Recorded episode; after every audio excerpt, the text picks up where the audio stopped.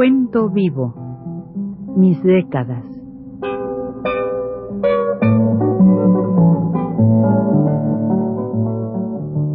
Juan de la Cabada, mediante esta serie de programas radiofónicos, narra los momentos más intensos de su existencia como escritor, trotamundos, militante de la condición humana, todo lo cual es ya patrimonio de nuestra mejor literatura.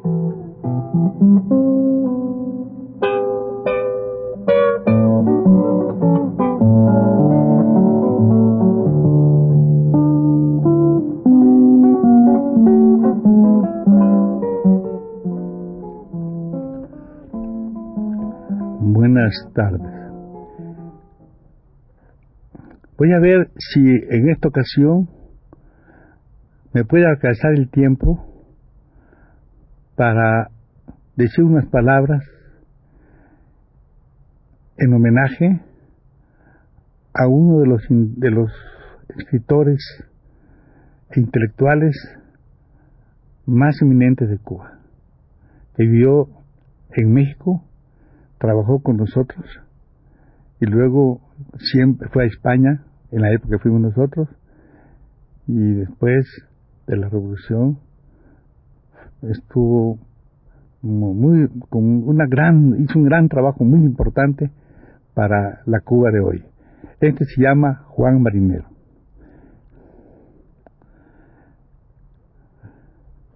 Juan Marinero era conocido nuestro de, cuando éramos jóvenes porque era el, uno de los fundadores de una revista que se llamó la revista Avance.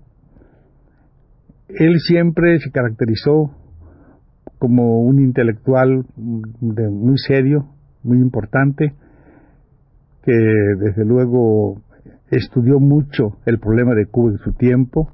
Su revista es una de las de las que, digamos, en, el nombre lo dice, avance, ¿no? Traía a nosotros este, cosas ya de, del, del, del, juicio de lo que era la isla en ese tiempo, un martiano él, muy partidario de Martí, muy estudioso de Martí, que como otros compañeros también de aquí, digamos, de qué diré uno sería, por ejemplo, Andrés Duarte, que escribió Martí escritor, digamos, otros más, ¿no?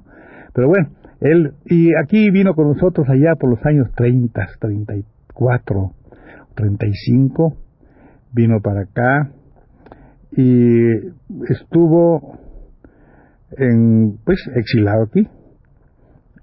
Pues él participó con nosotros en la época de Cárdenas, en el, en el congreso que hicimos, la, juventud en aquel tiempo en, en, Guadalajara, luego estuvo con nosotros en la Liga de Escritores y Artistas Revolucionarios.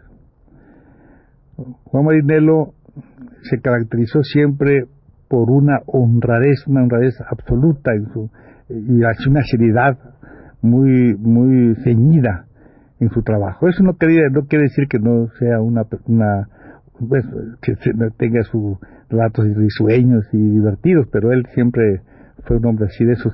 Todo lo contrario que podría decir de Guillén, que es otra persona, ¿no? Él era así, con cierto empaque, con cierta, pero, pero muy, digamos, muy justo en, en lo que pudiéramos decir un revolucionario. Pues bien, Juan, este, este la época del, de, la, del, que queríamos llevar a Cuba, se quiso llevar a Cuba los restos de Julio Antonio Mella, él pues fue, habló en el mitin aquel. La policía creyó que tenía lo que tenía la policía mexicana, creyó que había hecho una cosa muy importante, porque al fin del mitin se abalanzaron sobre la urna y se la llevaron. Por suerte el no tenía más no tenía los, los tenistas de Mella, porque nosotros creíamos que sabíamos que podía pasar eso, lo que se llevaron fue una urna con piedras y cosas de esas, ¿no? Pero ya posteriormente, Juan y un compañero llamado eh, Rodolfo Dorantes, muy amigo de, de, bueno, muy amigo como hermano, digamos, de Ramírez y Ramírez, estuvo trabajando en el periódico, uno de los fundadores del Día, que ya murió, por cierto, y un muchacho que todavía vive, ¿verdad? Este, llamado, mm, este, un muchacho, eh, ¿cómo se llama este? Que estuvo con Sandino y García Salgado, García Salgado, fueron de los que llevaron a Cuba las cenizas de Mella. Pero es muy curioso que cuando ocurre esto, yo, salgo a hacer una protesta y me voy corriendo hacer la protesta, a ver si encuentro a Juan para hacer la protesta con él. Y Juan estaba en casa de un, de un escritor que ustedes seguramente conocen de oídas, llamado León Felipe, en el número 35 de la calle de Edison. Ahí estaba con León Felipe, que donde vivía León.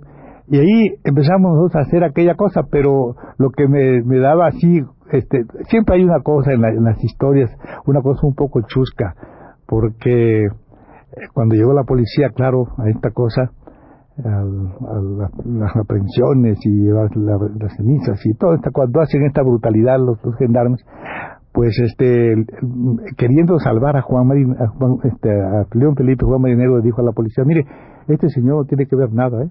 este señor nada más nos acompaña nos dijo ¿qué? ¿qué? él no tiene no es responsable no sé yo, yo soy el primer responsable, decía León Felipe, soy el primer responsable. O sea que siempre, cuando con Juan hablábamos de esto, hablábamos de México, a él siempre le quedaba esa idea de León, ¿verdad? De, que de echarse la, responsabilidad de todo el meeting, todas las cosas que hubo en aquella lucha contra la gendarmería y todas esas cosas. Pues bien, cuando yo llegué a Cuba en el 76, estaba muy enferma su, su, su esposa, que era su prima al mismo tiempo, Pepilla. Y él, pues, eh, bueno, fuimos a verla, hasta mal. Y él parecía bien, pero él me dijo, hermano, yo, tú eres así, pero yo no estoy bien. Y así fue. Al poco tiempo murió Pepilla y unos meses después, dos o tres meses, muere Juan Marinelo. Es una de las, nosotros mexicanos debemos siempre, y yo estoy seguro que sí, porque escribió mucho sobre México, tiene libros sobre, sobre México de la época, que desgraciadamente creo que no se leen, pero bueno, él escribió todo un libro sobre su vida en México, tiene. Y está por otro lado, con partida un personaje que es completamente también revolucionario, miembro del Comité Central del Partido Comunista, cosa tan curiosa, y es poeta, se llama Nicolás Guillén. Este es otro personaje. A este lo conozco yo en 1936 36, eh, estaba también en la Alianza, con todos los que, en aquella época la Alianza tiene mucha importancia y tiene alguna, es que todos los que vinieron aquí, Alberti, Don Felipe, todos, todos, nosotros los recibimos siempre como si fueran miembros de la organización. Y ellos se sintieron, y no solamente que participaron en, en los actos con nosotros, incluso en el Congreso y todas esas cosas. Entonces, este, este, este, este cuate es otra, otro cantar, es otro hombre, y también tiene su, podemos contar algo, que una anécdota, que sean anécdotas, pero que trasciendan, digo, a lo que ahora son estos personajes, ¿no? Aquí él, pues, vivía aquí en la calle Bucareli y estaba aquí de, de, bueno, viviendo en México también, un compañero que se llamaba Aníbal Ponce, autor de Educación y Lucha de Clase y otros trabajos, un, un hombre de valer, de mucho valer, argentino todos más o menos jóvenes. Él tendría entonces, Nicolás, debía tener en ese tiempo unos 35 años y por ahí debía tener un poquito más tal vez este, Aníbal Ponce, que murió también aquí en México. Que murió aquí en México. Bueno, entonces pues nos, eh, nos sentamos nosotros, fuimos a ver a Aníbal. Era muy jovial Aníbal también, eso parece así, cosa, pero así es y quedamos en que íbamos a un a un, a un, a un lugar, a un lugar, un centro nocturno, pero que fuera de obreros, una cosa así curiosa, y había muchos entonces. Y fuimos a uno que estaba, se llamaba La Valenciana, que estaba en, la, en esta calle que se llama Brasil, por allá por, por Peralvillo, ahí fuimos a dar frente a Tepito, ¿verdad? Cerquita. Y entonces allí llegamos por ahí, por la calle Argentina, por ahí, y nos vivimos en Peralvillo, y luego fuimos a Argentina, y en la calle Argentina estábamos cuando este este era este, este Nicolás es, es una persona que todavía lo es igual. Tiene muy buen tiene mucho mucho carácter mucha se gusta mucho reírse divertirse. Y naturalmente al llegar ahí el nuestro amigo este argentino nuestro amigo Aníbal Ponce es hombre así pues callado no no solemne correctamente pero sí callado discreto no y Nicolás al contrario. Entonces él hizo un momentito y salió. De repente este, vino, se sentó, habíamos pedido unas copas allí, y de repente oímos la voz que dice, danzón dedicado al gran escritor y eminente profesor argentino Aníbal Ponce. Dice, oye chicos, ¿me conocen aquí? Decía Aníbal, era que Nicolás le había de decir que, le, que le dedicaran el danzón a nuestro amigo Aníbal. Bueno, ahí estuvimos ese, toda aquella noche, porque nos íbamos ya para España, era la época, esos días. Y entonces de ahí salimos y me dice, oye, vamos a llevar a Aníbal así, a estas calles muy extrañas.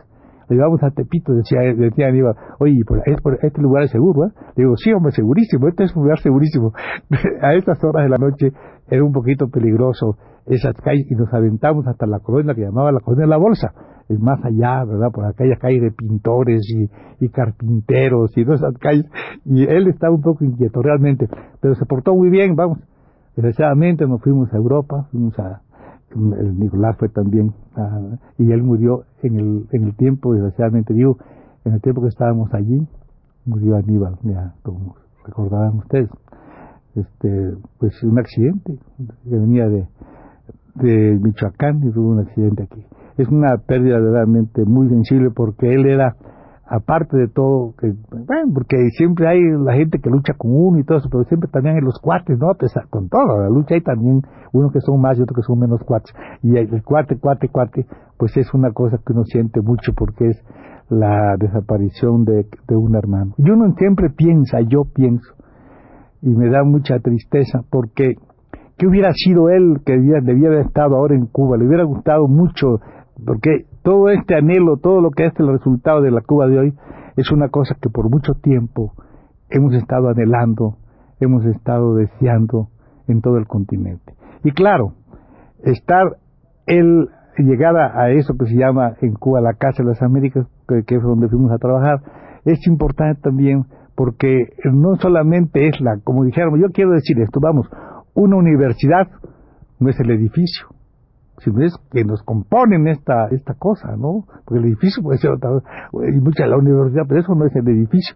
La, universidad la componen las gentes, los que para los maestros, los, muchachos, entonces, cuando se dice Casa de las Américas no queremos decir el edificio, sino queremos decir de Santa María, queremos decir Retamar, queremos decir Benedetti, queremos decir toda esta cosa que forma ya en Cuba mismo, que por muchas circunstancias, incluso geográficamente, todo el país puede ser lo que pudiéramos decir la Casa de las Américas. Por eso es que cuando recordamos a estas personas, digamos, a, a, León Felipe, ¿qué le gustaría ahorita estar allí, verdad? A, pues a Aníbal, a todos los que han pasado, que han desfilado por todas las luchas por tiempo, aquí en España, eh, pues en, aquí sobre todo en México, ¿no? los pueblos, en Cuba mismo, porque toda esta, toda esta, esta, este resultado, pudiéramos decir, no es de una sola, no es local, pudiéramos decir, ¿no? sino que es una, una, algo que es patrimonio de todos nosotros, es decir, de toda América. Y eso es lo que se siente cuando uno está ahí. Cuando uno está ahí siente que no está en un lugar ajeno, en un lugar extraño, sino que está en un lugar donde no solamente está dando lo que él lo que él debe dar para para dentro del movimiento revolucionario, sino que además está aprendiendo. De eso que está aprendiendo uno es de lo que uno se nutre y de lo que nunca olvida. Por eso creo que ya he hablado bastante sobre Cuba. Posiblemente todavía me falta algo que decir, pero será quizá para el próximo programa. Hasta luego.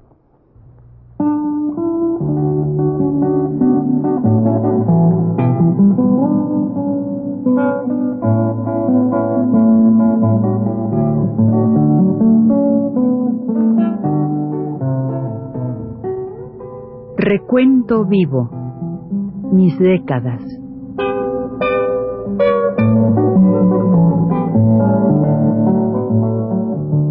Juan de la Cabada, mediante esta serie de programas radiofónicos, narra los momentos más intensos de su existencia como escritor, trotamundos, militante de la condición humana, todo lo cual es ya patrimonio de nuestra mejor literatura.